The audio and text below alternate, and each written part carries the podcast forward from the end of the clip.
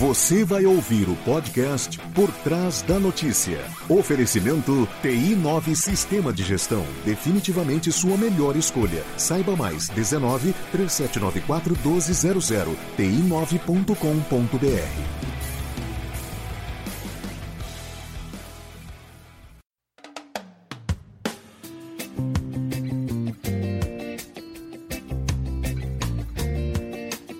O futebol voltou a despeito dos casos estarem altos em várias regiões. Apesar de áreas importantes do estado de São Paulo estarem impossibilitadas de receber partidas. Chegou, ajeitou, bateu! Gol!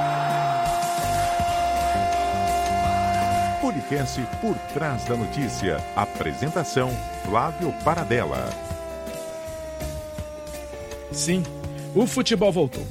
Com a anuência do governo do estado, os jogos puderam ser retomados nas regiões com melhores índices. Não foi o caso de Campinas. E por isso, Ponte Preta e Guarani precisaram, mesmo com o mando de campo, jogar fora da cidade. O que não iria mudar muita coisa para a equipe de esportes da CBN.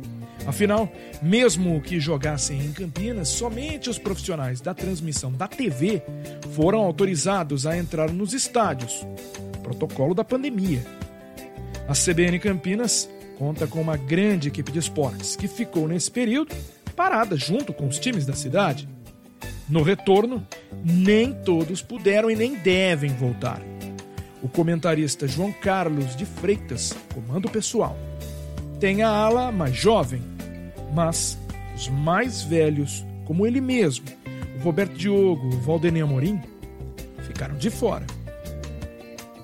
E a própria imprensa está dando um exemplo. Né? Nós, por exemplo, da Rádio CBN, no protocolo, é, a gente convencionou que nós, os, os sessentões, a princípio, estamos de fora também. Né? Então, na nossa equipe, eu, Valdemir, é, Roberto Diogo, nós vamos aguardar um, momento específico para poder retomar as nossas atividades dentro da transmissão esportiva. Enquanto isso, é, os meninos que a gente chama, inclusive na equipe, eles é que vão sendo os responsáveis pelas transmissões, né? Guarizo tem narrado, o Carlão comenta, é, os repórteres, o Pio cobre o Guarani, ele continua, ele continua é, reportando as partidas, o Gabriel Castro também. Né? Nós temos ainda o Caio Almeida, que eventualmente poderá ser usado. Nós tomamos também as precauções de trabalhar apenas com três profissionais dentro do estúdio, é, por questão óbvia, né? E isso tudo faz parte é, de uma prevenção desse protocolo para que a gente possa então se proteger da pandemia. Enfim, é, é, o novo normal, né? Como todos estão chamando. E assim nós estamos é, encarando um outro tipo de um outro tipo de, de olhar, né? de, de relação com o futebol.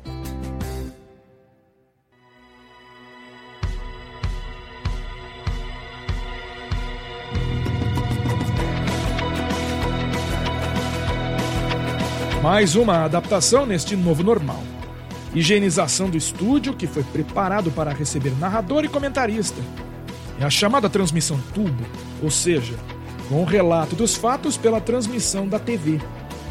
Lembrando que somente quem detém a transmissão pode entrar no estádio. O Marco Guarizo é repórter, apresentador e também narrador do esporte da CBN Campinas. Ele conta detalhes dessa adaptação. A retomada das jornadas esportivas pode ser definida como uma mistura de sentimentos Claro que tinha uma ansiedade para a gente retornar, porque quem faz a transmissão de um jogo de futebol ou de jogos de futebol faz porque gosta, né? Dificilmente alguém está participando de uma transmissão por obrigação. Mas todos os protocolos sendo seguidos causa um estranhamento, vamos dizer assim, por isso essa mistura de sentimentos. Por exemplo, para retomar, o primeiro jogo que nós fizemos foi Novo Horizontino e Ponte Preta, você tem que chegar no estúdio, né? Foi a primeira vez desde o início da pandemia que eu tirei a máscara fora dos limites da minha casa. Então é algo um pouco diferente, né? É claro, você não tem como narrar um jogo de máscara porque você tem que ter o pique da transmissão. Aliás, o pique é outra coisa que a gente tem que retomar nesse meio tempo, porque quatro meses sem narrar um jogo de futebol, você acaba perdendo um pouco da embocadura, né? Então você vai treinando respiração, vai ter que voltar na velocidade que o jogo é, que o jogo exige no rádio, né? Mas a gente vai se acostumando. Outras situações que causam um pouco de estranheza. O narrador, geralmente, como diz o nome, ele narra o jogo. Por causa das restrições, o narrador também ancora a jornada, né? Então você acaba fazendo outras situações fora do que você está acostumado. Então tem que treinar ainda mais a respiração, tem que poupar um pouco mais a voz e ao mesmo tempo não pode deixar o pique de uma jornada esportiva cair. E claro que tem alguns protocolos que são cumpridos, por exemplo, no estúdio hoje, todos os jogos são no estúdio, quem assiste na televisão também vê narrador e comentarista no estúdio, nenhuma equipe de transmissão vai para o estádio fazer a partida, isso faz parte do proto protocolo, mas fica somente o narrador e o comentarista. O repórter usa um sistema de internet que nós utilizamos também na programação da CBN, que ele faz da casa dele com um som de qualidade, mas ele não está no estúdio junto com a gente. Então, nisso se assemelha um pouco ao estádio, porque você não está vendo o repórter e o repórter também não está dentro do campo. Mas é algo bastante interessante e dá um prazer sim você retomar, dá uma sensação de que você já está dentro do novo normal. A transmissão do jogo ela tem algumas diferenças, por exemplo, a gente não tem um plantão esportivo, que seria mais uma pessoa que ocuparia o estúdio. Você não tem as mensagens dos ouvintes durante a partida, que se o narrador ficar parando para ver, né? Aliás, acontece muito de pessoas ficarem mandando mensagem no meu WhatsApp durante o jogo, enquanto eu estou narrando. Eu só vejo no intervalo e depois no final do jogo. E ah, o ouvinte não sabe disso, né? Mas o celular também ele é utilizado como cronômetro para a gente, porque tem a marcação da televisão, mas muitas vezes entra algum patrocínio, alguma coisa na televisão e a gente não consegue acompanhar, então tem que ter o treino todo junto, né? E agora também tem a cobertura esportiva diária é diferente. Por exemplo, a entrevista coletiva ela vai chegar vindo da assessoria de imprensa do clube. E eu, como eu trabalho como repórter também do CBN Esportes, e a gente ampliou muito a cobertura, né? Hoje tem boletins diários, tanto na primeira edição que você, Flávio Paradela, apresenta, quanto na segunda com o Marco Maciarelli. Então a gente vai amplificando essa cobertura e vai fazendo, vai se acostumando às questões de que estão acontecendo agora. Por exemplo, a assessoria manda a coletiva depois do jogo e as coletivas de treinos, a Ponte Preta, por exemplo, ela faz ao vivo pelo Google Meet. Você tem que participar da coletiva e mais ainda mostrar seu rosto lá para o entrevistado. As do Guarani você manda as perguntas previamente e elas são transmitidas ao vivo no YouTube, que a gente grava na hora e também já monta a reportagem. Então é uma mistura de sentimentos, mas se a gente for colocar numa balança, eu coloco como algo positivo. O futebol faz parte das nossas vidas. Eu, particularmente, tenho um prazer muito grande em trabalhar com o futebol e é uma volta bastante legal, por mais que tenha algumas coisas. Não vou falar que eu não tenho medo de tirar a máscara, de estar no estúdio que não fica fechado, né? Ele, apesar do ar-condicionado ligado, ele fica com a porta aberta. Os jogos sem público também fazem um pouco de diferença, mas é algo muito prazeroso. É, mas acha que deu tudo certo? O Rafael Pio faz os boletins de trânsito todos os dias nos programas da rádio e também faz parte da equipe de esportes. Ele é repórter de campo, mas não tem campo. Por isso, também acompanha as partidas por tubo, mas não do estúdio da rádio, e sim da casa dele. Eu vou deixar que ele conte esse drama. É, Paradela, durante essa pandemia e o regime de home office, algumas situações aconteceram, né? Que a gente precisou driblá-las, mas essa em especial vai ficar guardada, porque tudo aconteceu quando a gente foi voltar para as jornadas esportivas, né? E, e claro, é, seguindo aí todas as orientações, é, a rádio quis que o menor número de pessoas ficasse no estúdio. Né? E logo no retorno do campeonato, o primeiro jogo do Guarani nessa volta contra o Botafogo de Ribeirão, ficou definido que eu faria o jogo da minha casa. Como já, já tem todo o equipamento montado e tudo preparado para fazer os boletins de trânsito, então que essa estrutura fosse usada para fazer também o futebol. E assim foi. É... E confesso para você que começou a, jornada esportiva e o Guarizo me chamando, trazendo os detalhes, a gente conversando sobre o jogo e faltando ali cinco minutinhos para começar a partida, eu coloquei no canal que, que ia transmitir o jogo do Guarani e, e quando a bola foi rolar eu percebi que tinha algumas coisas diferentes em relação ao que o Guarizo falava e o que eu estava vendo. Né? É, e ele chamou o Thiago Carpini a falar e estava no hino nacional ainda na minha TV. Eu pensei, poxa, mas colocaram o Carpini para falar durante o hino nacional? mas assim, até então não, não me toquei. Eu só fui perceber realmente o que estava acontecendo quando ele fez a famosa abertura, apita o árbitro, a bola rola. E nada da bola, da bola rolar na minha televisão. É... E foi aí que eu percebi que só 40 segundos depois, praticamente, a bola rolou. E é impossível, né? É impossível você fazer uma, uma transmissão é, com 40 segundos de delay em relação ao narrador, né? coisa é muito rápida, né? A jogada acontece, enfim, o narrador já te ama. Só que era, era mais ou menos assim. O, Guarani definia um chute, ele me chamava, a bola ainda dava com o Botafogo lá do outro lado. Quer dizer, não tinha nem ideia do que, do que tinha acontecido. Então, na, num primeiro momento, eu até resolver a situação, fiquei muito mais atento à, à narração dele, né? e, e dando algumas alguns detalhes de lances em cima da narração dele do que propriamente da imagem, porque a imagem eu não via nada.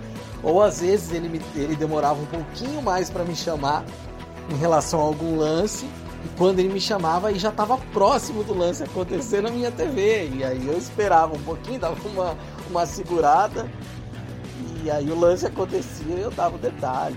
No, no, quando saiu, é, inclusive teve um cartão amarelo que saiu, que por coincidência ele me chamou é, quase 40 segundos depois, porque ele estava narrando um lance importante, né? Só depois teve a oportunidade de chamar para informar o cartão. E eu fiquei todo feliz, porque aí eu já tinha visto o que tinha acontecido. Mas enfim, eu fui conseguir resolver essa situação com 30 minutos do primeiro tempo já. E aí a partir dali, ok. Mas confesso que foi um pouco desesperador. É, não tinha o que fazer. Se, se não conseguisse resolver, eu ia avisar para ele e, e, ia dar alguns detalhes, um ou outro só, é, porque não, não tinha como resolver. Mas acho que essa foi a, a principal história em relação a esse home office durante a pandemia.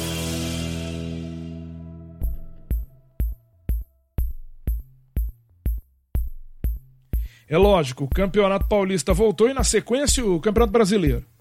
Mas foi tudo de uma forma atabalhoada.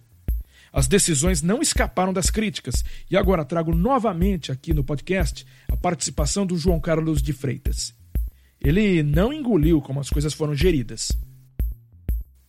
Muito bem, está de volta o futebol. A retomada foi feita agora dia 22, quarta-feira, e todo mundo acompanhou a situação em que foi decretada a volta do futebol de São Paulo, no caso. Na verdade, os jogadores voltaram a treinar no dia 1 de julho e toda a parte médica do futebol, né, os médicos, fisioterapeutas, pessoal que mexe com a fisiologia, né, nutricionista, enfim, toda essa parte que, que cuida, professores de educação física, é, que cuida da saúde do jogador, seu preparo físico, toda, é, toda a sua preparação, é, foram unânimes. Isso a gente debateu muito ao longo da pandemia, principalmente quando cogitou-se a volta do futebol. É, debatemos e todos uh, concluímos que, baseado evidentemente na, né, do, no, no, olhar e também no conceito do, dessa, desses profissionais da saúde, que os jogadores deveriam ter pelo menos 30 dias de treinamento. Me lembro até que fizemos uma entrevista no CBN Esportes com o Dr. Moisés Coen, que é o chefe do departamento médico, da parte médica da, do conselho médico que eles chamam, né, da Federação Paulista de Futebol. E ele foi muito claro: não, não, o jogador quando voltar terá que ter pelo menos 30 dias de preparação. Mas bem, voltaram a treinar, portanto, no dia 1 de julho e é, em função né, de, um, de um movimento político, de uma, né, de uma uma conversa mal colocada pelo governador do estado é que o presidente da federação acabou se arvorando e aí decretou o início do campeonato para dia 22. Por quê? Porque a CBF de início ela, ela estabelecera que o Campeonato Brasileiro ele teria seu início entre 8 e 9 de agosto. Ela bateu o pé imediatamente, né, sem, sem nenhuma intervenção dos poderes esportivos, no caso não houve nenhuma manifestação do presidente da federação e outros presidentes de clube, de, de federações, é, em relação a essa data da, da CBF. Isso não foi discutido entre as autoridades do futebol, os dirigentes do futebol. Então, aqui em São Paulo aconteceu o, o, o, o quê?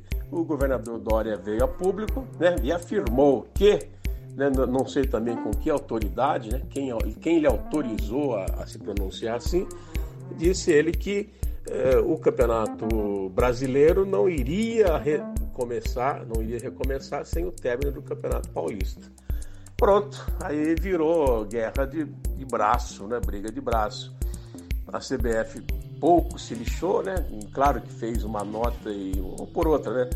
Andaram alguns, alguns membros aí se manifestando né, dessa, de, dessa intromissão sem nenhuma autoridade do governador do estado e bateram o pé, fincaram o pé na data de 9 ou 8 de agosto, a CBF.